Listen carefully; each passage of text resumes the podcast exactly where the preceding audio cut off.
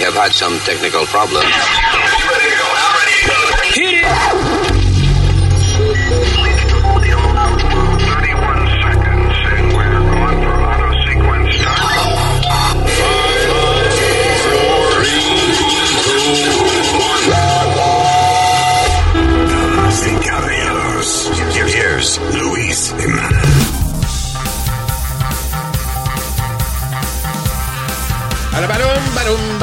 Valero. Las muchachas de mi barrio no se meten en piscina porque saben que en el mundo es la marina. Hello, terrícola. Eh, mi nombre es Luis Orlando Jiménez Sánchez, mejor conocido como Lu. Eh, tengo aquí a la señorita Alma. Hello. Alma María Huevos, se llama ella. No, no, no, no, no, no, en ningún momento. El señor, eh, ¿cómo es? Noel Mercado. Así es. AKA Speedy. ¿Qué pasa? AKA Lambetueca, AKA Chupapiso, AKA Lambehuevo, AKA Sí, la sí. madre suya. AKA... ah, ya, se acabó. ¿Qué quiere decir AKA? As known as. ¿Eh? Bien. Known as. Yeah. No es known as, please. As, As no. As. also, perdón, also known as. Right. Also known. Also known as. sí, Also sí. known as. Así es. Also known. Also known as. Also known. Ya. Ya, me- Ok. Oh my God. Ya. Eh, gracias por estar con nosotros. Vamos a hablar un montón de vainas interesantes aquí en el, eh, ¿cómo se llama? El podcast. Sí, señor, podcast. Entre ellas, eh, ah, hay un ¿tú sabes? caso de un tipo que lo metieron preso por realizar la fantasía de alguien. Una gente que tenía una fantasía de esa sexual, un fetichismo. Y él dijo, vamos a realizar tu fantasía. Oh. Y terminó preso el tipo. Ya mismo vamos a decir de qué se trata. Vamos a hablar también de las Olimpiadas que están hot. No diga eso porque la gente va a parar el podcast y va a decir, ah, what the fuck am I gonna No, why you say that? Ok, vamos a hablar de partes interesantes de las Olimpiadas. Because I don't give a shit. Okay. Digo, perdóname, I'm. I'm wrong with that because el deporte es una cosa sana y eso, pero I'm not a sano guy. You know. Not a Este, what? Pero sa- es rapidito, que, que es una vaina sana, right, del, del- del deporte. Yes. Ok, pero que yo no soy un tipo sano. Este, ¿cómo es? Ah, Yeah, I don't care for, fit. for- Yo no tengo. Dime cuándo tú y yo hemos hablado de deportes. Me- Boxing once in a while. That's it. Y una vez que estamos hablando de los deportes que están haciendo en Estados Unidos, mandando a los inmigrantes para su país, para atrás. Exacto, también de esos ricos deportes que. Oh my God. Deportaciones, I believe is the word. Um, all right, so, eh, en breve regresamos con nuestras estupideces, digo, perdón, no estupideces, con nuestra tertulia educativa en el podcast.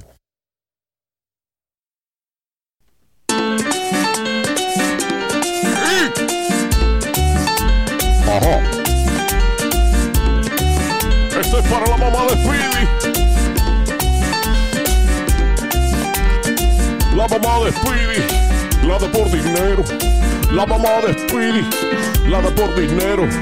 No le digan loca, no le digan cuero. No le digan loca, no le digan cuero. Ojo. Ah, oye, se murió Johnny Ventura, man. Así es. En gloria de la, del merengue y uh, politics also. La política allá en República Dominicana. Sí. Ojo. So, uh, ¿y ¿qué edad tenía Johnny? 81. 81 years old. Nice guy. Nice Yeah, guy. un hombre que siempre tenía una, una sonrisa en, en, en la cara, Luis. Y Nunca un huevo por la rodilla. ¿Cómo sabía usted eso, Lazario? La famoso, el caballo negro de Santo Domingo. Oh. ¿Eh? ya. Ya, eso fue el pasado miércoles Que le di- dijeron así, no hace años. que ¿no? murió Yeah. Johnny Ventura. sí. Sí, este, uh, you know, he was an activist y uh, fue pionero del merengue. Diablo, ¿te acuerdas en, en uh, late 70s y en los 80 como estaba pegado el merengue, mano? Sí, Sí, Estaba señor. como el reggaetón, como, you know, like, like, right? sí, Reggaetón. Definitivamente. Crazy. sí. One of my favorite Super songs, estrella. Tipo no podía salir a la calle, pues la gente se le tiraba encima. It was uh, Sí. amazing. Yo estaba orgullosa porque salió en, en el- en la revista Rolling Stone. en- Johnny Ventura. Sí. Ya, ya, ya. Johnny Ventura y su combo show se llamaba. Luis, filete. Sí, sí, sí. Filete. Sí, que era, Filete era una canción de, de que él llevaba una, una chamaca a comer. Y es lo que tenía era un peso en el bolsillo. Exacto. Y ella y que la llevé para que comiera un pedacito de queso. y al final decía, "¿Y ¿sabe usted lo que pidió? Filete. Filete. Ah, a lot of songs, man. Ah, pero Luis, es verdad lo que tú dices, para aquel tiempo, para los 80, eso estaba todo pegado en el merengue súper pegado Puerto Rico. La tanguita roja, muchachos, tú no podías a ningún lado, Luis, allá Sí, en I la was, playa y todo, que las mujeres con la tanguita roja. Was late 90s, something, I guess. Yeah. You think? Le- Ah. ¿Qué tú dices? ¿Cuánto tú crees que fue la tanguita roja, Speedy? I want to say La tanguita roja. fue- eh, 88, 89 Tú por estás ahí. cabrón, diablo. No, mano, no. Que fue los ocho- yo, yo me acuerdo cuando mataron a Kennedy fue la tanguita roja. Tampoco así, papi, tampoco así. I'm kidding, bro. Pero que era, era Pero, una era, toda esa era de los 80 a los 90 tuvo el merengue pegado en Puerto Rico. Entonces, oye, eso. eh, entonces, después tuvo el merengue en los 90, actually. Eh, tuvo una época en la cual el merengue no tenía que decir nada para estar pegado. Ah, sí, merengue sin letra. Fue la época de, de eso, de salió Raúl Acosta y Oro Sólido, que I love the guy. Pero, you know, y obviamente sus canciones eran buenas para la época, you know. Eh, pero era la de la tanguita roja, la de la tanguita roja, tacaché, tacaché. Ah, y, y, y el tiburón se la llevó, el tiburón. Tiburón. Sí, ya. No, pare, sigue, sigue, no. That was, fue- wow, Proyecto 1, right? Eso fue grande. Yeah, yeah, yeah. Yeah. Y aquí yo quiero trago o rompemos la jadiola.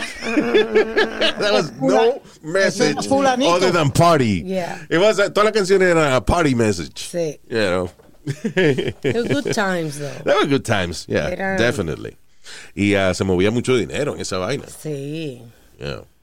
Y en los conciertos también había... No había tanto revoluce como hay ahora. Tú, cu- cualquier show que tú haces o algo, eh, hay un lío, hay un tiroteo, algo. You know, y, y uh, I used to do eh, eh, parties en esa época, Ajá. you, know, en, en clubs y esa vaina. Y la ventaja era de que casi todas las orquestas que estaban pegadas eran de Nueva York.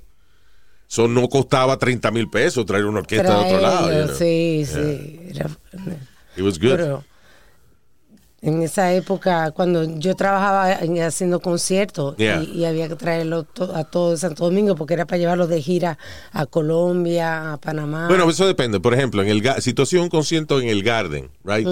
Entonces tú traías varios cantantes de, de merengue. Pues tú contratabas una orquesta Ah, y, esa orquesta se aprendía los arreglos de todo Claro. el mundo. So, no tenía que, no tenía que, eh, o sea, algunos cantantes exigían, por ejemplo, traer a su trompetista frente, o sí. whatever, y, y obviamente a su corista. Eh, pero tampoco había que hacer el gasto de traer todo lo, Claro, todos los metales. Yeah, porque si no, imagínate, una orquesta tarda una hora en, en setearse. Sí. So, habría que cada vez que termina una orquesta, resetear la otra, coger una hora. You know. So, eso. Y, y- y salsa, por ejemplo, había un maestro Isidro Infante, un músico, que él tenía una orquesta buenísima. Es un excellent musician. Y cuando había un concierto de salsa de eso, de muchos cantantes, era la orquesta de él solamente. Y él se aprendía las canciones de todo el mundo. Ah, Yes. mira. En that way, el concierto se movía más rápido. Sí. Tú sabes que los conciertos latinos en el Garden paraban por una razón bien pendeja. ¿Por qué? Que el cantante no había llegado. Sí. Me lo vas a acordar, por favor. Y remember Toño Rosario. Me lo vas a acordar, Toño Rosario, que llegaba, que eh, había, el vuelo se, se atrasó y llegó tarde. Había una canción bien estúpida que se llamaba Dame del Pollito. Right? ¿Qué pasa? Que había un concierto de eso, yo creo que era merengue, Sí. mega merengue, una Mega vaina así. Fui yo que lo produje. There you go. So, en ese concierto, right? Uno de los que abre, Freddy Geraldo se llamaba tipo, abre el concierto con su canción pendeja, uh, One Hit Wonder Thing, Sí. que era Ay. Dame del pollito, dame del... Ok, so él la abre y él se queda jangueando allí, you know, se queda jangueando porque es su primera, su primera vez en el Madison Square Garden. so- Claro. Anyway, se está terminando el concierto y ya no hay más artistas. Toño Rosario no ha llegado todavía. ¿Y qué hicieron? Treparon al pollito otra ¿Y vez. qué iba a hacer, Luis? No tenía más nada que hacer. Me subo yo a cantar. Está cabrón, pero el tipo termina de cantar Dame del pollito y como no tiene más canciones, cantó Dame del pollito tres veces. Sí. Pero la gente estaba encendida. Cuando llegó Toño, la gente, no, la gente ningún encendía. Cuando llegó Toño, la gente estaba tan encojonada que they booed him. Funny que La llegaron. es funny porque la gente se quedó para decirle a Toño Rosario que he was the last Y artist. los pobres llegaron directo del aeropuerto, llegaron, algunos tenían sandalias puestas, andaban en chores, no estaban vestidos para, Para el para, garden. para el show. Pero funny. the show must go on. Una vez hice otro show donde contratamos varios artistas, entre ellos estaba Gilberto Santa Rosa y el merenguero Sergio Vargas. Oh, sí. Entonces, ¿qué pasa? Llega eh, Gilberto, todavía no, me, no habíamos peleado para porque eso él llega y me dice, mira, este, yo no quiero cerrar, Es la pelea de siempre. yo no quiero cerrar el concierto. Ah, ok, está bien, no hay problema, Gilberto, perfecto. ¿Qué pasa? Llega Sergio y me dice, mira, hermanito, yo no quiero cerrar el concierto. Anda, pa'l carajo, se ¿Quién lo dijo primero? ¿Quién lo dijo? Pues está exacto. So, y yo le dije, bueno, pero Gilberto me dijo lo mismo. Me dice, ah, pues yo no sé qué tú vas a hacer, porque yo, si, si yo voy a cerrar, no voy a cantar, ¿no? Y yo, coño. So, lo que hicimos fue que entretuvimos, habían tres comediantes. Eh, Cuquín, Luisín, come Luisín Martí, Cuquín y Boruga. Entonces lo, pusimos a ellos a entretener a, a Sergio en el camerino, en lo que Gilberto montaba la, la banda. Mm. So, cuando Gilberto arranca, yo le digo a Sergio, ay, coño, mira este cabrón que salió. Oye, perdona, Sergio, no es culpa mía. es que esta gente, you know, y así pudimos. Sí. Había que truquear los artistas. si Así no- era, mano. Luis, I never realized how much of a pain in the ass that is. You know, I, uh, I started doing concerts con mi manager Vito. Yeah. Y pasó lo mismo allá. Estaba Yeah. Gilberto, estaba Víctor, estaba la India y quién más. It was one more. No me acuerdo quién era. Pero la jodienda era que no querían cerrar. Y entonces No, yo siempre no preguntaba, quería- pero ¿cuál es la vaina de, de no cerrar? El que el que cierra es el mejor. El mejor. Pero es que no, como era, no era un concierto 100% de ellos. Ajá. Right? Ellos no tenían la producción que ellos usaban en sus conciertos regulares o lo que sea. So, ninguno quería tener la presión de que, por ejemplo, el penúltimo fuera mejor que ellos. ¿Me entiendes? Sí. Yo So, tuve- por eso ellos que lo que querían era, ok, yo toco en el medio y el que cierra ya que se la que se la busque, que trate de hacer mejor show que yo. Pero mira qué cómico, porque es que hay de todo. A mí me pasó en una producción de otro concierto que, que yo hice, que se supone, yo hice un arreglo con Enrique Iglesias, era el, de- el debut de Enrique De que Iglesias. no cantara, ¿verdad? Estaba, estaba comenzando Enrique Iglesias. Tú le pagaste para que callara la boca. Estaba caliente, Enrique Iglesias estaba comenzando. Ya. Y me acuerdo con él, era que él comenzaba a abrir el show, porque yo le iba a poner una grúa que él había exigido y una cosa. Claro, ya. Entonces, el acuerdo con Ricky Martin era que cerraba el show. Ya. Pero Enrique, no, cuando llega eh, el, el momento de abrir el concierto, Enrique no quiere, viene que no, que Enrique que no va a abrir él. Anda el culo, que él quería hacer. Que él que quería, hacer- y así fue que nos conocimos él y yo. El diablo. Porque él trancó el camerino, yo llamé a la gente del Madison, que con la llave me abrieran el camerino, Ya. y yo ah, entré con el micrófono abierto y tiré la pista y le dije, comienza a cantar. O no, o, o no hay le falla a todo el público. Ya te presentamos, te jodiste. Y así fue. El tipo, Wow. Pero cuando me, me da gusto, cuando salió de ahí me dio un abrazo, un- nos hicimos pana, porque, Ah, porque le fue, bien. divino. Ya, qué bueno. Pero que siempre hay una Pero que es una vaina, es un lío. O sea, esa vaina- es un dolor de cabeza esa vaina de, de producir artistas. Tú no me contaste también que tú trabajaste con el, eh, el manager de Luis Miguel. Ah, sí, también. Y que, por ejemplo, Luis Miguel estaba. eh, primero, para hacer un concierto requiere un montón de gente, you know. The everybody's walking en los pasillos y, Sí. y, you know, así que y no que no están haciendo nada. They're working most. Exacto. Eh, pero cuando Luis Miguel eh, iba a hacer un concierto, había que preparar toda la vaina, había que limpiar. eh, Si, aunque era la hora del concierto, si el pasillo no estaba limpio, el tipo no salía del No camerino. Entonces, ¿cómo tú agarras este, 200 y pico de gente trabajando en un concierto y le dice a Toito que se escondan Yeah. para que Luis Miguel entonces salga por el pasillo y no haya nadie? ¿Qué cojones? O sea, this fucking artists a veces, coño, te la ponen difícil, madre. Yo había, yo estaba en, el productor estaba en silla de ruedas y llegó el momento y entonces agarramos y nos metimos en un closet en el Madison. Yeah. Para Pa- pa- desaparecer porque no había tiempo. El tipo llegaba y no quería ver a nadie. No Está quería ver la cara a nadie. Why? Pero- I don't get it. Yeah.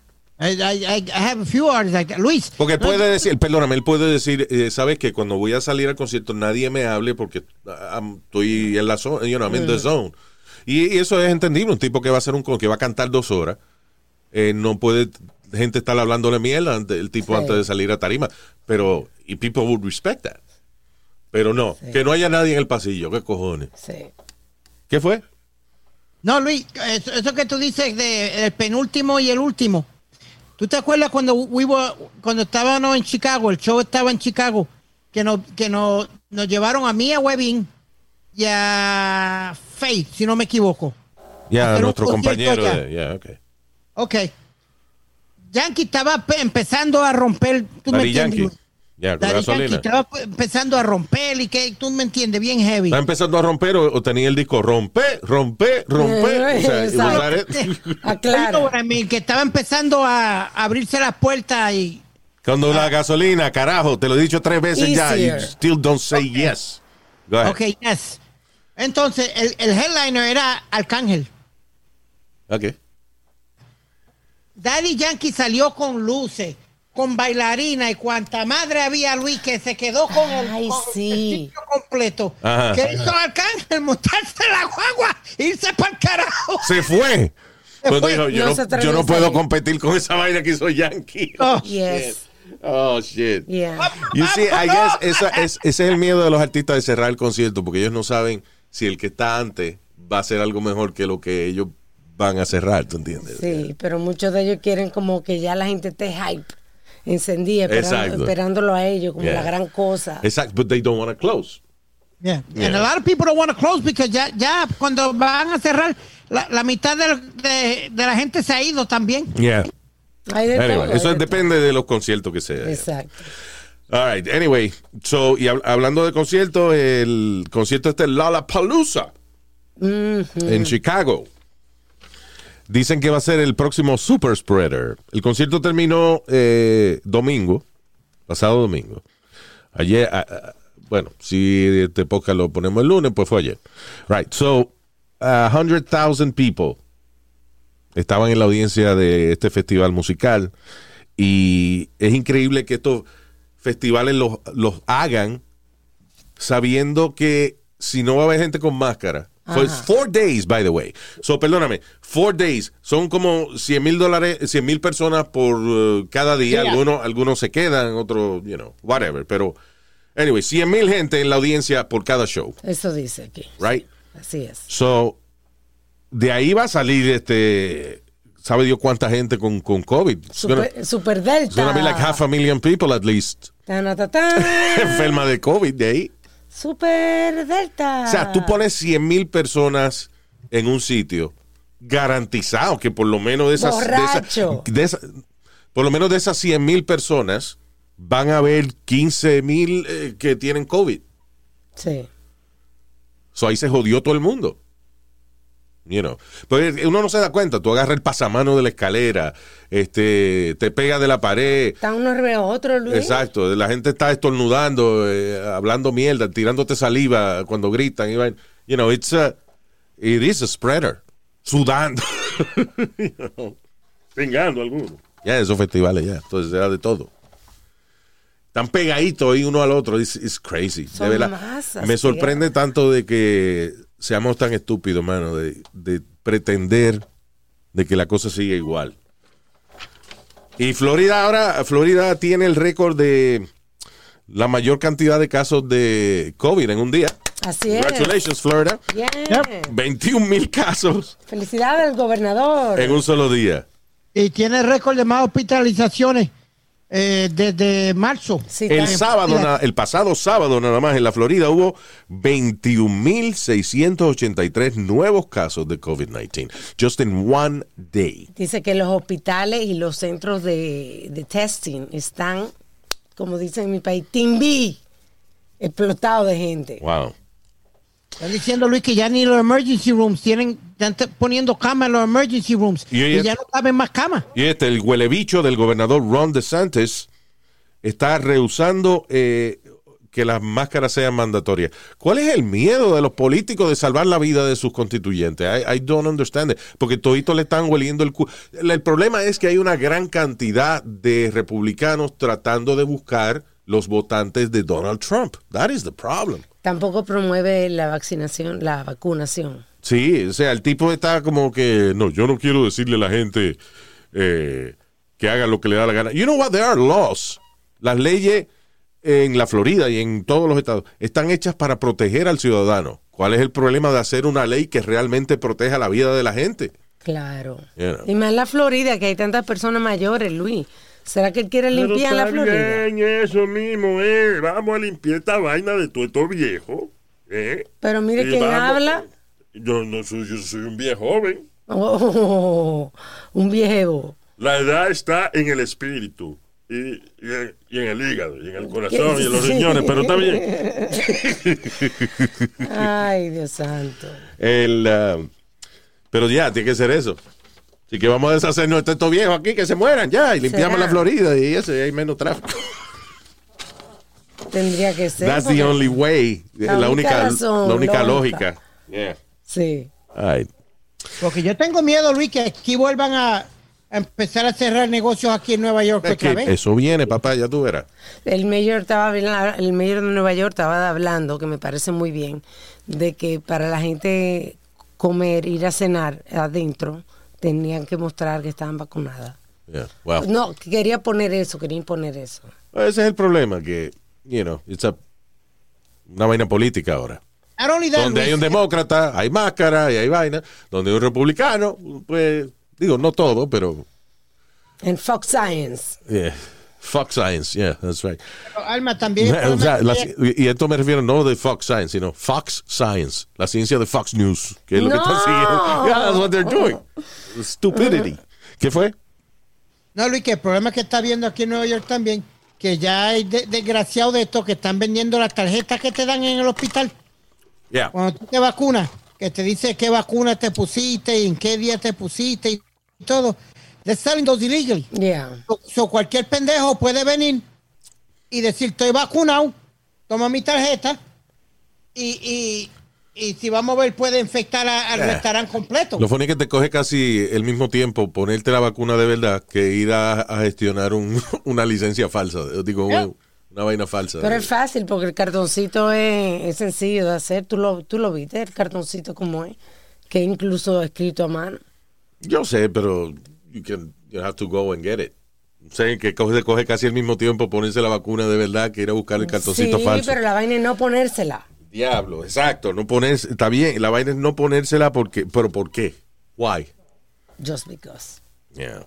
¿Por qué? Porque están escuch- escuchando. Como te- eh, aquí te tengo que dar la razón, Luis, porque están escuchando una, una partida de pendejos igual a la gran puta, como uno ahí que dice que y que las vacunas están ocasionando blood clots ahora, que si eh, eh, y mucha mierda. There's a few pendejos here that, that are, are saying now all this bullshit. Bueno, ok, sí. El problema también, no con esta vacuna, sino con todas las medicinas, es de que si, eh, ok, la gente, el gobierno, o se está haciendo una campaña para que la gente se ponga esa medicina. Bueno, si alguien se muere después que se pone la medicina, pues hay que investigar a ver por qué se murió esa persona. You know? Sí. So, por eso también ese tipo de noticias sale. Pero al final del día es más seguro, ah, you know, uno enfermarse si no se pone la vacuna. You know, que estar especulando, a ver, no, que la vacuna me saca pelo en, en- en los ojos. You know. It's the same thing with the fucking flu shot. ¿Cuánta gente no muere con el flu shot? Pero ¿cuánta No. gente se salva con el cabrón flu shot? Mira, tú puedes callarte ya con esa mierda, que vamos a cambiar de tema. Y tú, tú, coño, como que insistes, tú- tú- tú- el diablo, mano. Ok, pero yo no le había dicho que íbamos a cambiar de tema. Pero se la debe llevar ya. ¿Verdad? All right, moving on.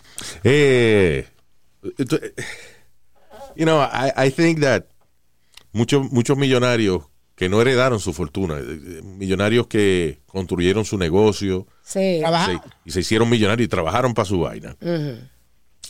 Eh, la idea, coño, es uno trabajar los años que uno se sienta cómodo y después disfrutar la vida. Sí. Pero y tantos de esos millonarios que se joden la vida por estupideces. Hay un tipo, mira, Louisiana Healthcare Millionaire, un tipo que hizo dinero eh, cons- construyendo centros de rehabilitación, right? Sin embargo, era un adicto a la metanfetamina y al perico. Eh, Qué ironía. pero ya, pero ni siquiera eso. Vamos a suponer que el tipo tiene su negocio y Sí. hace lo que le da la gana y whatever. Si él le gusta arrebatarse y que le explote el corazón, wha- whatever. Pero oye esto, Louisiana Healthcare Millionaire se declara culpable de planificar el secuestro de su ex esposa, su esposa en esa época, eh, donde al final los secuestradores se murieron ahogados mientras trataban de huirle a la policía. Lawrence Michael Hanley, de 53 años. El tipo es, eh, se, divorció- se casó en el 2006 y se estaba, empezó en el 2017 el proceso de divorcio, right? Eh, porque parece que el tipo empezó a usar droga y la esposa ya no aguantaba. No porque el tipo, oye esto, el tipo se metía metanfetamina y perico. O sea, estamos hablando de crystal meth and cocaine. Son dos cosas que te suben las dos cosas.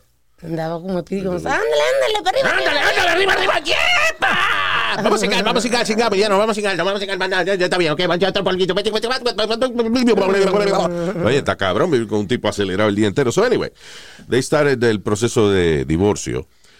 Uh, again, el tipo hizo su fortuna en rehab centers y, vendi- y, y también tenía compañías que vendían vitaminas y elementos este, para la salud.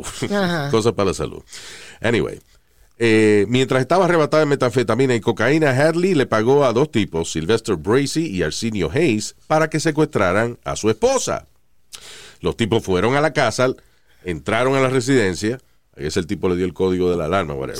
Sí. Ah, le pusieron una bolsa en la cabeza a la señora y la metieron en una van.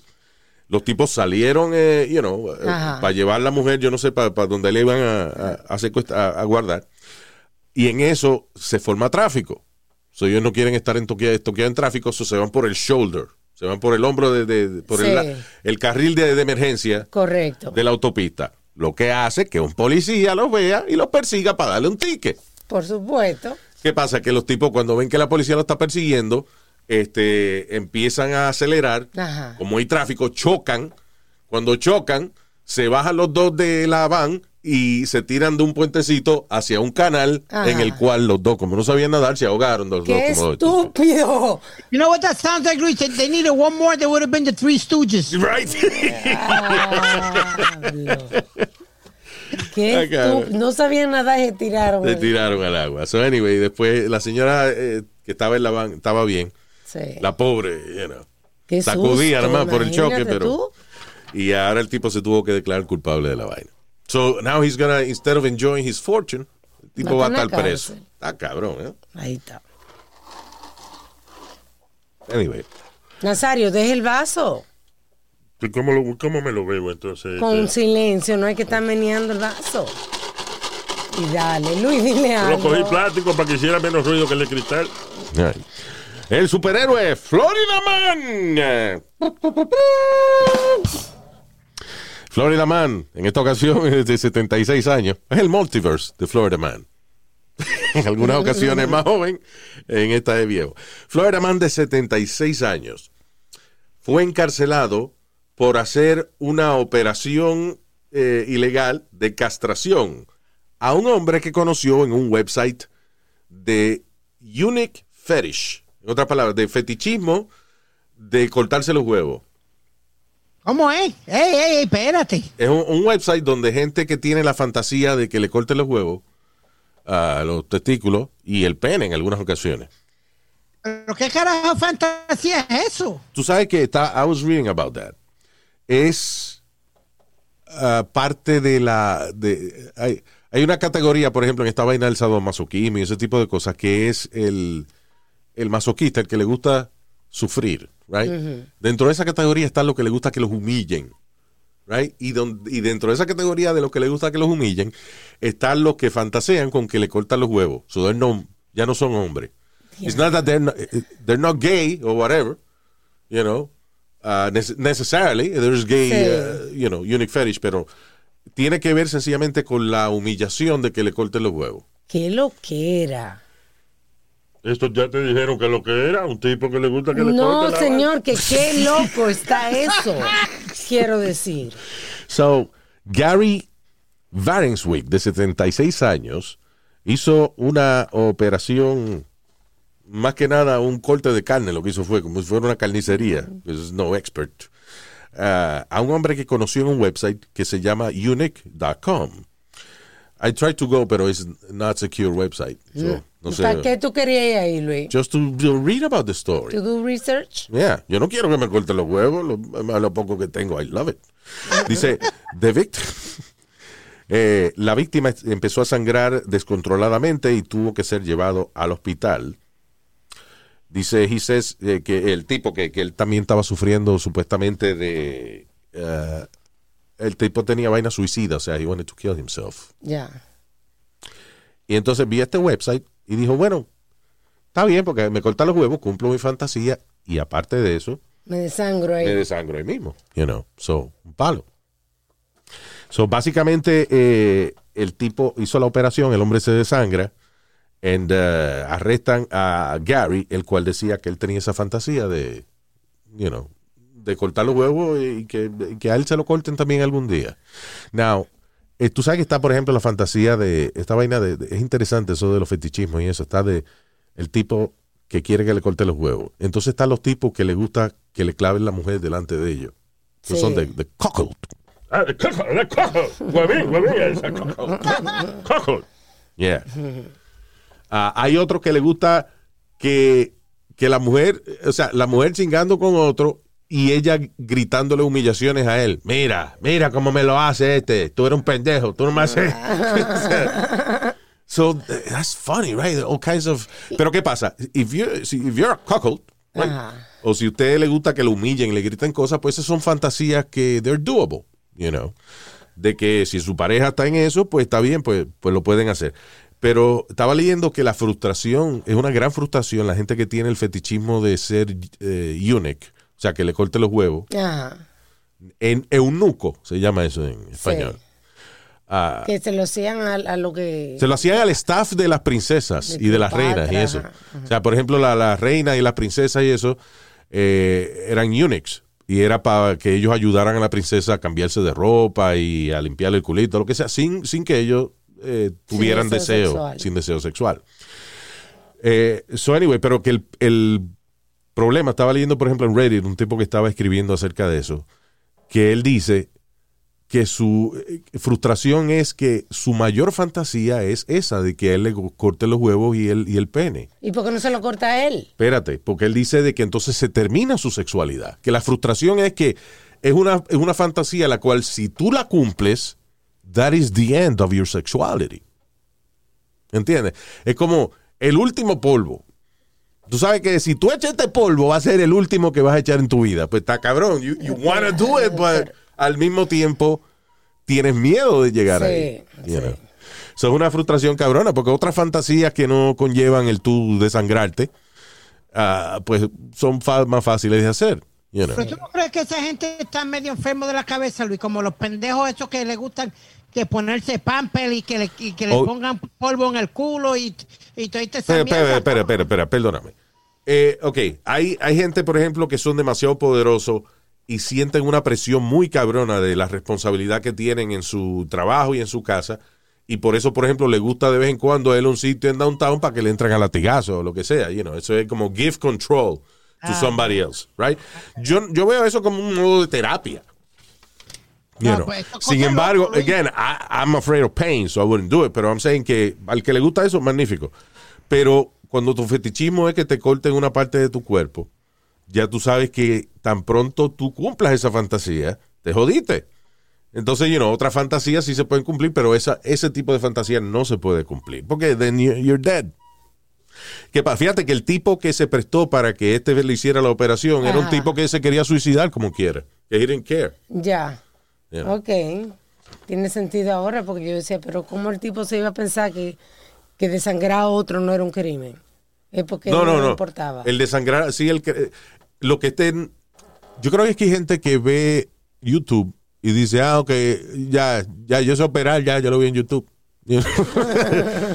You know, Y entonces va y le cortó una vena donde no era, lo que sea. El tipo se desangró. Él no esperaba que se desangrara. Me imagino que el tipo esperaba que. Que salí bien. La Sí, es, qué sé yo. eh, secar la sangre con un pañito y cerrarlo. you know, I don't know why he thought it was gonna happen. Anyway, pero qué, qué, qué, cuánto fetichismo y sexual stuff in the world, huh? Yeah. Crazy. All right. Um, mira este hijo de la gran puta. eh, un hombre de 36 años vivió en el closet de una chamaquita de 15 años por un mes. Eventualmente fue descubierto por los padres de la chamaquita. El tipo eh, nada, se escondía en el closet y vivía, ya le traía, por ejemplo, ya iba a buscar comida y le traía a él y lo tenía viviendo en el closet. Entonces, por la noche, cuando los papás se acostaban, él salía del closet y entonces eh, hacía su vaina con la chamaquita. Imagino que cuando los papás no estaban o lo que sea, pues el tipo un rato, salía un rato, whatever. Pero básicamente estuvo viviendo en el closet de la niña de 15 años por un mes. La niña estaba enamorada de él. You know. Ya. So, por eso ella no decía nada. Entonces, estos padres Pero- son unos puercos que no limpian, que no se dan de cuenta que el chamaco estaba en el jodido closet. La Yeah. niña tenía 15 años, ya podía limpiar su cuarto. Parece que la mamá, yo no sé qué pasó, que lavó ropa o I don't know what happened, que fue al closet de la carajita y encontró al tipo metido ahí. Ay, ay, ay, pero menos mal. ¿Qué cagazo? What would you do si tú estás metido en el closet de, de una jeva? Diablo, pero, una muchacha, Luis. la mamá abre y tú de ahí. What would you do? Like, uh, what am I doing here? Uh, uh, Señora su, señora, su hija me secuestró. Exacto, exacto. Yo no sé qué hago aquí, me secuestraron, no sé dónde estoy, dónde estoy. ¿Dónde estoy? What planet is this? Pero el tipo no trabajaba ni nada, metido ahí un mes, nada más, Exacto. teniendo sexo con la niña. That's right. Manganzón de 36 años, una chamaquita de 15. You know. Amazing. Ah, Usted sabe, chequear el closet de esa muchacha. Tú has ido a una, a una, un- un una estructura que hicieron en, en New York City que se llama The Vessel. Yes. Yes. Yep. I've been there a couple of times, actually. What is that? It's like a- como un, Es un vi- edificio. es un what is it? edificio eh, que está hecho de literalmente de, de de metal con muchas escaleras para subir. Tiene muchas escaleras. O sea, parece un building, pero en realidad es escale- escalera y pasillo. es Y- correcto. you know. Eso es lo que es, escaleras y pasillos. O sea, que no hay ventanas, no hay oficina, nada, nada. es abierto. Es una estructura para tú subir lo más alto que tú, Ajá. que tú puedas Y después baja. y ya, y se acabó. That's it. Ah. Pues se han matado cuatro gente desde que hicieron eso ahí. Así es. Más reciente, un chamaquito de 14 años se suicidó from the vessel frente a sus padres y su abuela y, y su hermana. Dice el, eh, el tipo que creó la atracción de 150 pies de alto, dice que está considerando cerrarla luego de que se da el cuarto suicidio de esta estructura. Así es. I guess, eh, porque hay mucho building en Nueva York por no tirarse, pero I guess este es fácil. Sí, pero para tú subir a la azotea, no todos los buildings tienen abierto el acceso a la azotea. Yeah. Primero que todo.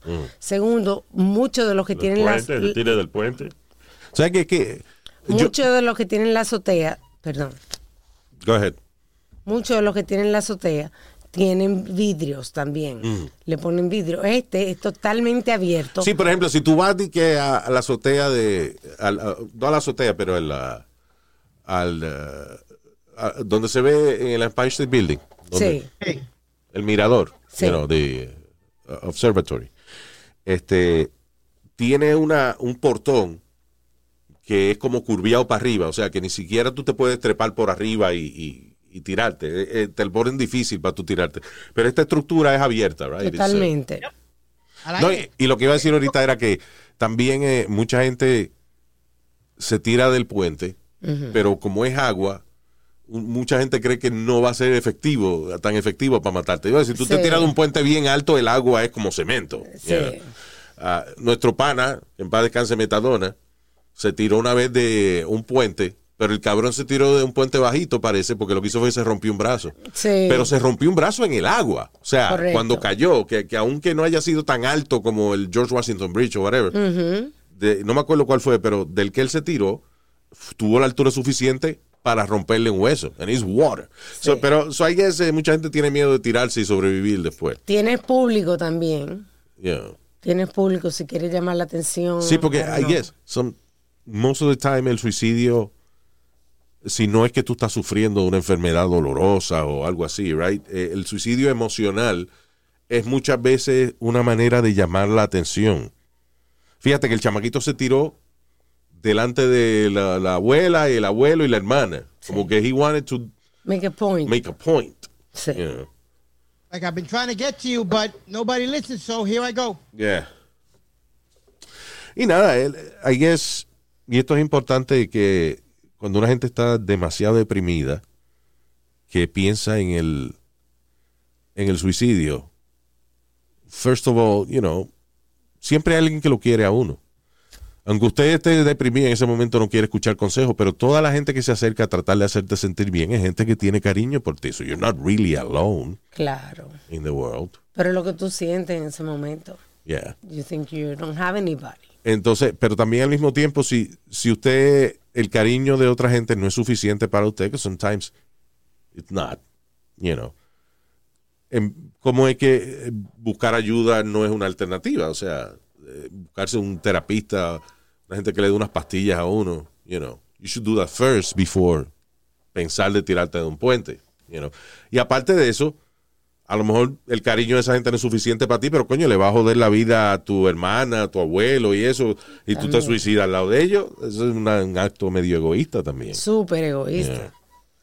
Que el, el- I- I've always said that's kind of like a coward way to get it. You know what I mean, Luis? It's not, no, it's not, listen, you, you're not, no, I'm sorry, espérate. No, hold on. Una You persona que se suicida no es un cobarde. no para Ah. nada. Tú sabes lo Pero- difícil que es tú No, no, matarte. Tomar la decisión de tú quitarte la vida, I mean, it's, eh, I don't, yo no lo veo como un acto de, de cobardía, even though mucha gente puede decir no, porque es una manera de tú huirle a tus problemas. Sí. Pero hay mejores maneras de huirle a sus problemas, like move to Alaska. You know. por más que te quiera tu mamá, ya no te va a seguir a Alaska por la artritis. Change your name. But you, you said it yourself, Luis. Tú eres un cobarde porque no estás pensando en los sentimientos del, re- del resto del mundo que te quiere, de tu familia. ok, ya, eh, perdóname. Ok, tú me dices, you said it yourself. Lo que yo dije fue el ejemplo de que algunas personas pueden decir de que el suicidarte es huirle a tus problemas. Pero yo no pienso, o sea, yo no pienso que es un acto de cobardía. No, No, no, tú no lo dices, yo lo digo. ¿Sí? ¿Tú tienes los cojones de tirarte de un puente? Mira, Luis, no, no es que te ¿Tienes los pero- cojones de ponerte una soga al cuello y ahorcarte y, y, y- you know? No, no. de, lo más pero- fácil, de apretar un gatillo, que es lo más fácil a- y todavía no voy a dejar a mi familia sufriendo por el resto de la vida. No voy a hacerlo. No entienden, están, están haciendo sufrir más gente. Está bien, cabrón, pero listen, eso eres tú que no está, no tiene, no estás en esa, en esa etapa. Pero cuando uno está en un nivel de que no quiere vivir más, es difícil tú pensar en los demás, because you're too depressed. Tú no razonas, es que tú, es que tú no crees que le importas a nadie. Exacto, that's it, that's So, another ¿tú no no, pero, que- perdóname, eso puede ser un caso, pero en muchos casos el suicidio es una manera de llamar la atención, porque tú sabes que hay gente que sí que tú le importa, pero for some reason you decide to Hurt No, them. sí. you know. Anyway. I don't know. Es lo, listen, es lo mismo que cuando usted es adolescente y su mamá le dice que no, no ande brincando del techo porque se va a romper una pata. Ella no lo hace solamente para que tú no te rompa una pata, lo hace para ella no pasar el trabajo de tener que, tener que llevar a sala de emergencia. Diantre, Luis. Es verdad, así Eso tenerte, no es una madre. o tenerte que lavar el culo porque tú te jodiste las piernas. O sea, you know, I mean, it's, uh, ella también lo hace por ella. Ella no quiere sufrir, pues ya sabe de que si su hijo está sufriendo, Ella ella, va a sufrir también. Sí. Y no solamente que ella va a sufrir, le va a tocar a ella estar este, limpiando culo de carajito y va a la gran puta. You know, that's, that's una, es una de las razones que los papás le dicen a uno que no haga monería. pues ellos no, al final, ¿quién se... si no hay un plan médico o whatever, ¿quién se queda con una cuenta de 200 mil pesos en un hospital? Los padres. Exacto. Es verdad. Déjame callarte. Yeah.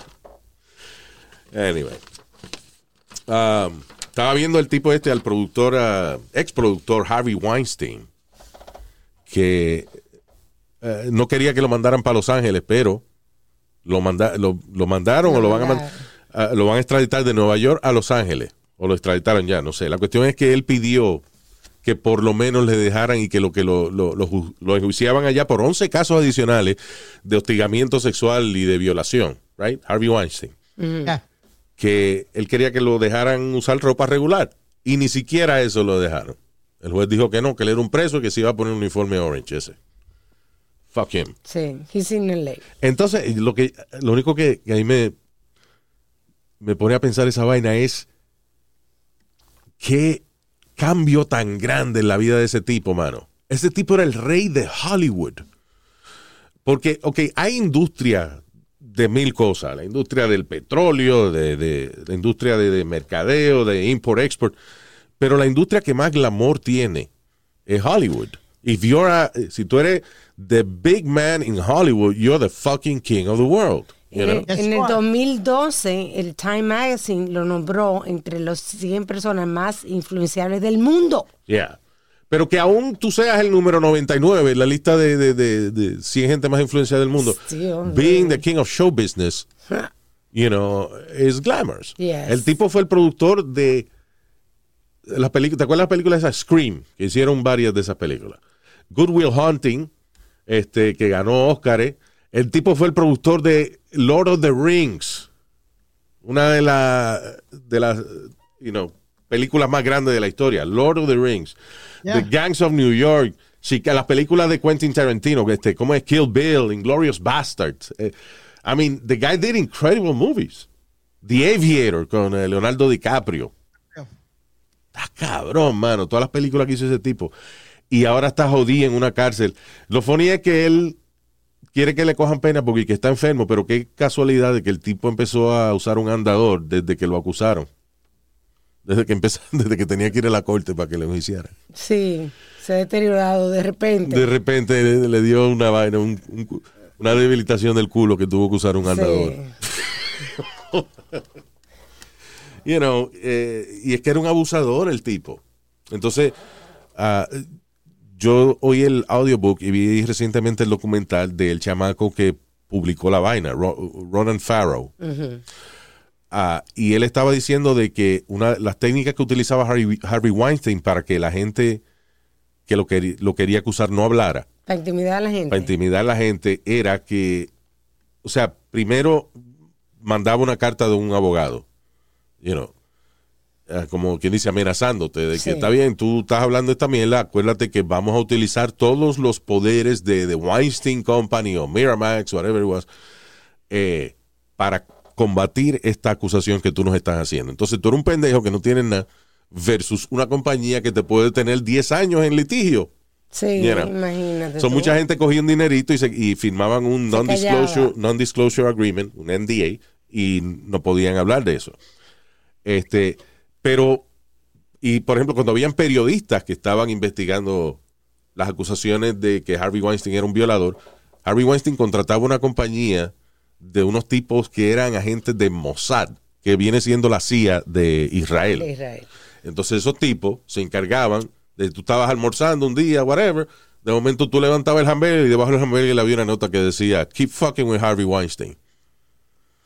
Wow. You know, ¿Te imaginas? you know, uh, they were really like así, movie style. Sí. Que te intimidaban a que tú no lo acusaras. you know. Y este tipo, el mismo chamaco que hizo la investigación, él entrevistó a las víctimas, las grabó en audio y en video. Él fue el que publicó el audio de una modelo Ah, eh, filipino-italiana que grabó a Harvey Weinstein admitiendo de que él le había agarrado las tetas sin permiso Ah, de sí, ella yo me acuerdo y audio. tratando de llevársela al cuarto y que para que ella se sentara al lado y lo que él se bañaba y vaina. So, él publicó este audio y todo ese tipo de cosas. Y él trabajaba para NBC News y NBC se acobardó no se y atrevió le por el tumbó poder. y le tumbó la historia y lo votaron. So, el ¿Qué? tipo, so, el tipo entonces se fue para New Yorker Magazine Ajá. y el New Yorker eh, puso a los abogados a chequear todas las cosas que él había investigado y dijeron, no sé cómo NBC canceló esta historia, pero nosotros la vamos a publicar. Y ahí fue que no solamente se jodió a Harvey Weinstein, ahí fue que empezó el Me Too Movement, Oh. el famoso Me Too. De ahí fue que empezó. ¿Cómo se llama de nuevo el, el, el documental? El documental se llama, está en HBO, se llama Catch and Kill. Catch and Kill es un concepto que eh, existe en la prensa de que, por ejemplo, eh, Donald Trump hacía esa vaina. Si eh, salió una historia de que él estuvo con una porn star, whatever, él tenía un eh, que era el director del National Enquirer. El director del National Enquirer contactaba a la pornstar, le compraba la historia y la engavetaba.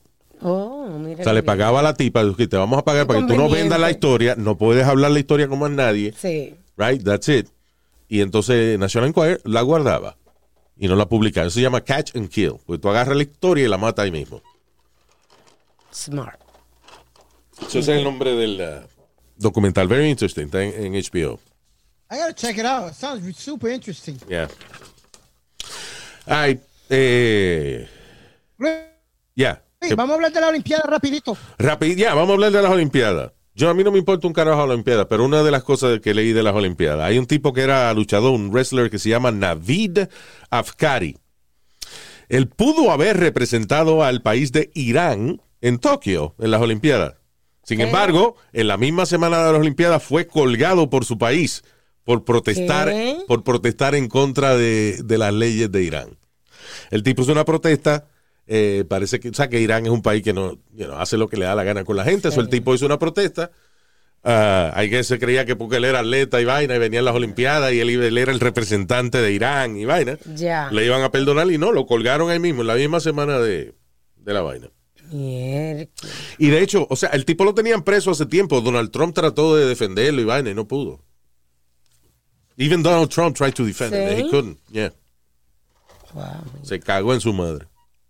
Ahí está. Fuck. Qué Ah. bueno que nos vimos ahí. Exacto. Diablo, ¿te imaginas de verdad vivir en un país así que, que restringe tanto la gente, Sí. especialmente las mujeres? Sí. It's a country that... Coño, usted no puede ni montarse en un carro a manejar, tranquila. You can't drive. No. Usted una mujer se monta en un carro a manejar, va presa. What the fuck is that? Pero aquí debe haber esa ley también, ¿sabes? Ay, no, no comience. Oye, hablando de mujeres rapidito también y de la Olimpiada, este, que están muchos de las muchachas, hay varios equipos, por ejemplo, este, las de voleibol, De Norway, de no sé, Norway, de- sí, que decidieron quitarse los panticitos. ¿Y en cuero? No, se han puesto como unos chorcitos más largos, unas licras más largas, Yeah. Para exponer menos su cuerpo y poder Yeah, jugar you know, eh, el asunto es de que... Y también las de Alemania, las gimnastas de eh, Alemania también, Yeah. decidieron, en vez de utilizar el leotardo que se utiliza en la gimnasia, utilizaron el unitardo. Eh, eso es lo que pide, unitardo, No, señor, el que- unitard. que tiene un cerebrito chiquito y es retardado. No, Luis. Carajo. So, ok, so que existe, ah, exacto, una de las cosas que, que está dañando las Olimpiadas, digo, eh, perdón, Luis. que se está hablando de las Olimpiadas es cambiarle los uniformes a, a las muchachas. Hay uniformes que no tienen que ser tan sexy, básicamente. Por ejemplo, eh, esa vaina de- del, del voleibol, pues no tienen por qué usar el bikini, a menos que sea, eh, even, even if it's beach volleyball, they're not in the water. Yeah. So no tienen por qué tener que usar el bikini. Eh, for el pro- to move, Luis. el pro- exacto. eh, Yo algunos- jugaba voleibol y los chores que ya tienen puestos, tú puedes moverte igual que con los chores chiquitos, porque son de licra. No, pues tú nunca has jugado eh, voleibol en la playa, Alma. Yo jugaba voleibol en la playa, cariño. Está bien, negro, pero voleibol en la playa sí. está- estamos hablando si es en la playa, I guess. I, I don't know si. O sea, no tiene que tener bikini, pero puede tener unos chores chiquitos, lo que sea, you know. La cuestión es que estos uniformes tienen que ayudar a que el atleta se mueva bien. Pero hay disciplinas en las Olimpiadas que las muchachas no tienen por qué tener un, uh, un short que se le vea el chocho. Sí. Tan marcado. No. And, and, and listen, I'm a big fan of chocho. I love it. Este, but there's a lot of camel toe going en las Olimpiadas. Este, yo practicaba gimnasia y eso era súper incómodo el leotardo. Porque tú tenías que estar siempre, primero tenías que estar siempre afeitada, entonces Yeah. la práctica eran tres veces a la semana. Tú tenías que estar siempre limpiecita de abajo porque abría la pierna y se te salía. Pregunta, y en la gimnasia, por ejemplo, eh, no es, digamos, qué sé yo, la piel de tus muslos, por ejemplo, no es necesaria para tú hacer cierta, para agarrarte de, ciertas, eh, you know, No. varas de esas y nada. Mm, mm, O sea, que no es que la, el, que la piel esté expuesta te ayuda a, no. a la fricción y qué sé yo. No. No. Ok. So, eso, I guess, es uno de los deportes que no necesita que los uniformes sean tan chiquitos. No hay necesidad. Que le guste amén, pero no hay que, yo creo que hay que dejarla la libertad a esta muchacha. Sí, que se pongan lo que sea más cómodo para ella. Porque tú ves muchas de estas muchachas, por ejemplo, eh, que están, van a arrancar de gimnasia, por ejemplo. Sí. Y tú la ves que segundos antes de que le toque a ella hacer su presentación, se están jalando la vaina por todos lados porque se le mete por todos lados. And they're not comfortable. You see, they're not comfortable. No, y no están despatillándose, abriendo la pierna, se te mueve, hay que se te mueve la tela, obviamente. Again, I'm a big fan of camel toe, pero también si estamos hablando de vaina deportiva y eso, you know, el atleta no tiene que usar lo que sea cómodo para él o para ella. Sí. You know. No, pero. Lo que los hombres que usan en la vaina, eh, estábamos hablando del voleibol, del voleibol ese. Ajá. Sí. Eh, eso es, eh, los traje baños esos que se ponen, que se llaman los speedy, que, Eso es para nadar. Eso Speedos, no es para voleibol. Speedos. esa vaina. Que- eso es lo más asqueroso que hay, ¿eh?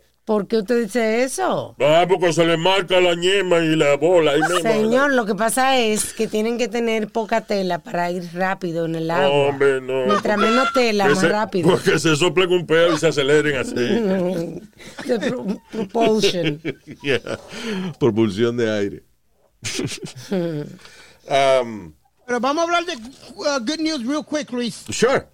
Jasmine Camacho Quinn ganó medalla de oro para Puerto Rico en los 100 metros con valla. All right, very good. Para Puerto Rico, medalla de oro. Puerto Rico, sí. Pero Ok. hay una controversia con ella. ¿Cuál es la controversia? Ok, Luis, que ella no habla español. All right. Y todo el mundo está criticando eso, que ella no habla español. por- pero ella está representando a Puerto Rico porque su mamá es puertorriqueña. Ok. ¿entiendes? Pero ella ¿Cuántos, nació listen, a- ¿Cuántos atletas, cuántos jugadores en el Mundial de Fútbol juegan con países que no son los países de ellos? I mean, este, ¿dónde está jugando Ronaldo ahora? España, creo. ah, no, eh, eh, sí, España juega, pero él es de Portugal. Exacto. Y en, en el equipo de España hay jugadores ingleses, y en el equipo inglés hay jugadores franceses. you know, No, no, no, uh, no, pe- perdona, Luis, perdona. No, no. Cuando tú vas a una competencia eh, eh, internacional o algo, Cristiano Ronaldo juega de, de Portugal porque él es portugués. Tú tienes que jugar para el equipo de tu país, a menos que tú no cambies de tu, eh, ¿cómo es? La ciudadanía, Ciudadanía, tuya ya. o algo, la ciudadanía, entonces tú eres un ciudadano y eres de- de- del otro país. Pero mientras tanto tú seas portugués, tú juegas de Portugal. Tú no puedes jugar de, de otro país. Ah, I don't know. Eh, es igual que, mira, hay, hay jugadores en, en el equipo nacional de básquetbol de Puerto Rico, como Shabazz Napier o, o unos cuantos, que la abuela de eh, la abuela de él es de Puerto Rico. And, and there's like a loophole something donde eh, puede jugar por, por, por Puerto Rico. Ya. Bueno, perdóname, pero hay una lista, por ejemplo, aquí estoy viendo. Hay un tipo, hay dos tipos de Australia. Un tipo de Bélgica. Tres tipos de Canadá. Una de Saint Lucia. Uno de Saint Lucia. Y ah, un montón de jugadores. déjame ver. De eh, Jamaica. Hay tres jugadores. Todos estos tipos, toda esta nacionalidad que te estoy diciendo, juegan con Inglaterra. Pero tienen que tener una ciudadanía o algo inglés. De alguna manera. Bueno, residencia como de Dios, carajo, este, ah, you know, una- un permiso de trabajo.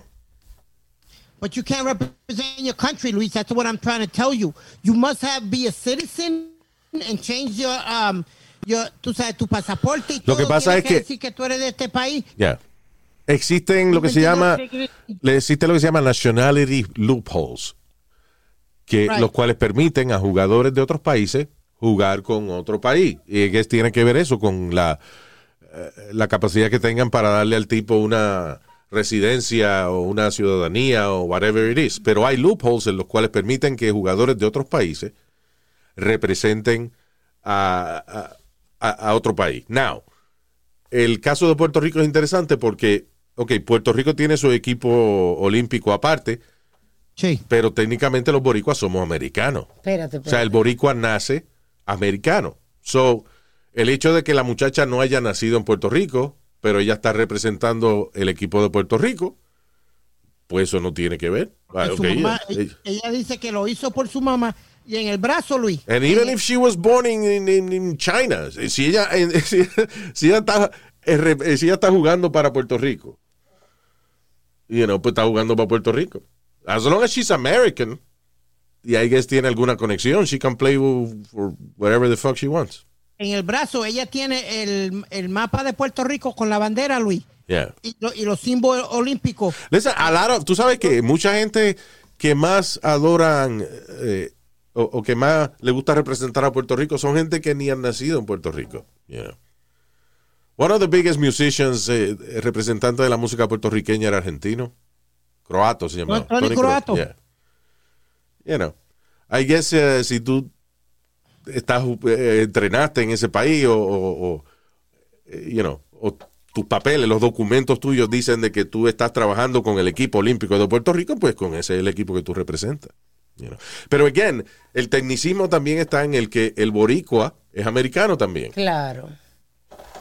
Pero que yo no entiendo cuál es la condenada eh, eh, crítica a la pobre muchacha. Gente, ga- ganó la medalla de oro eh, para Puerto Rico. Yeah. Las estupideces y Está las bien, pero si pierde a nadie le importa, pero como ganó, alguien tiene que joder. Pero that's okay. Eso es parte del triunfo. Mm, que la critiquen, sí. que la critiquen. Acuérdate, lo, le da importancia. lo funny de, de la vida es esto. When you're the underdog, cuando tú eres el que está subiendo, la gente te aplaude. Para que tú llegues a la cima. Y cuando llegas a la cima, la gente te abuchea para que te baje. That's what it is. When you're the underdog, everybody loves you.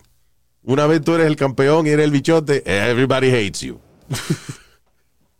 Yeah, but you know, it- it- it's, it's crazy. Ah, ya, tú no sabes lo que está hablando diciendo. de Puerto Rico, eh, hicieron un, un de esos de bikini. Un de esos de bikini. Una, Un- un show de bikinis. Oh, como un fashion show de, bikini, yeah. Sí, se fueron algunos clips viral en la social media. Sí, porque utilizaron, eh, fue ella nada más, eh, No, hay varias. eh, utilizaron muchacha este, curvy Sí, para los bikinis, inclusive había una muchacha eh, gordita, ¿verdad? Eh, sí, yeah. overweight. She was cute. No era gordita, she was overweight. Bueno, overweight eh, cualquiera que tenga cinco libras de más. O sea, she was, uh, you know, gordita. Estaba But- heavy, but she papi, was cute. Estaba heavy. ¿Cómo? Estaba heavy. So, yeah. Porque ahora están. eh, Listen. A lo mejor no se ve tan perfecto en televisión, pero la realidad del caso es que si están exhibiendo cuáles son los bikinis que van a estar vendiéndose próximamente en las tiendas, todo el mundo compra bikini. You know? Y entonces es bueno que, coño, va- vamos a ver, ok, ese bikini se ve bien en esa flaca, pero vamos a ver cómo se ve en una gordita. No, That's no, papi. necessary, you need to do it. Gordita es una, una cosa. Pero cuando la panza te está casi arrastrando en el piso, hay un problema. ¿Cuál es el problema? Si ella, si, óyeme, después de que ella, que no te ha obligado que ella tenga los bikinis, que fue ella que se lo puso porque se siente bien así, eso no es tu problema. Eso es mi problema así porque me duelen los ojos. Pendejo, con el cuerpazo que tú tienes, ¿ah? No, papi, si tú, me, tú no me has visto hace, hace bastante tiempo. No, Speedy, I, I see you, I've seen you right now on the pecho, camera. el pecho y los brazos están heavy. Eh, Speedy, yo te estoy viendo en la cámara ahora mismo, right? Y si tú, tú ha- eh, a mí lo que me jode es que yo sé que tú haces ejercicio. I just don't see it in your body right now. Okay. Tú- yo no Show me your muscles. Sh- Show me the guns. Show me the guns, Speedy. Te está encuadrando. No, Yeah. no. No need for that. Oh, I didn't know I was recording this. On, oh, Recording in progress. there you go. I'm recording him. All right, Speedy, let me see you. There you go. What, what am I seeing? Exacto. Espe- Hazme un favor, Speedy. Eh, desenfoca la cámara del plato de chicharrón ese y, y- Ah, pero I'm sorry, that's your chest. Okay. Ah, ok. Very good.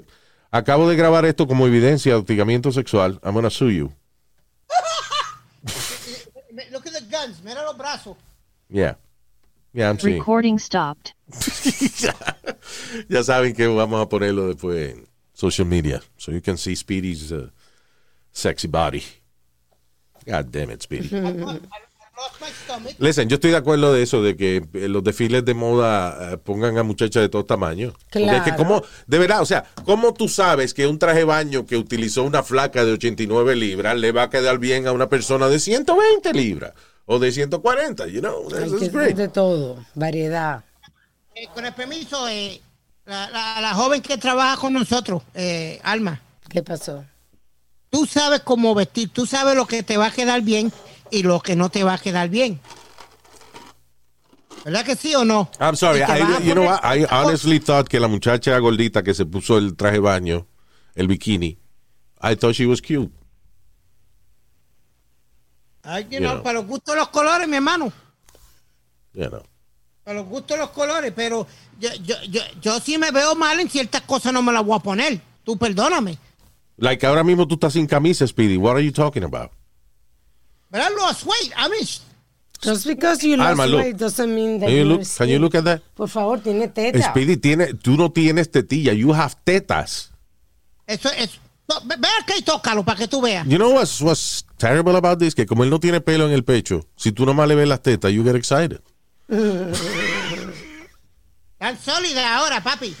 Yeah. Teta sólida. Teta uh. Ok, vámonos, que ya este se encueró ya. Odia la vaina. Oh my God. Ah, gracias por escucharnos. Vamos a saludar a esta semana los oyentes eh, que han pedido su saludito para esta semana. El shout out para Frederick Nicolás. Saludos, Frederick Nicolás. Eh, también para Rey Espinosa. Thank you, Ray. Shout it out. Mario Enrique. Mario. Shout it out. Jorge Sayas. Shout it out. Eh, eh, él se va a callar. Ángel Colón. Shout it out. Esa es mi tripa favorita, el Colón. El Colón. Tú dices Colón. Porque el apellido de él es Colón, señor, no es Colón. ¿Y la tripa cómo? La tripa es Colón y el apellido del señor es Colón. Con acento. Es por un acentico que estamos peleando. Nadie está peleando. Ok, eh, saludos Ángel Colón. Ángel Villafañe también, saludos. Angel.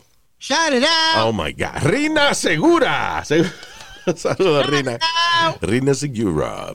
Giovanni Matamoros. Shout it out. Es racista contra los moros, el señor Giovanni. Mari Matamoros solamente, no mata a otra gente. También- para Freddy Striker. Shout it out. Y para el señor Miguel Montilla. Shout it out, Miguel Montilla. Nos chequeamos en el próximo podcast. Si quieren contactarnos, vayan a luisjimenez.com. Ay, bye bye. Hasta la bye bye.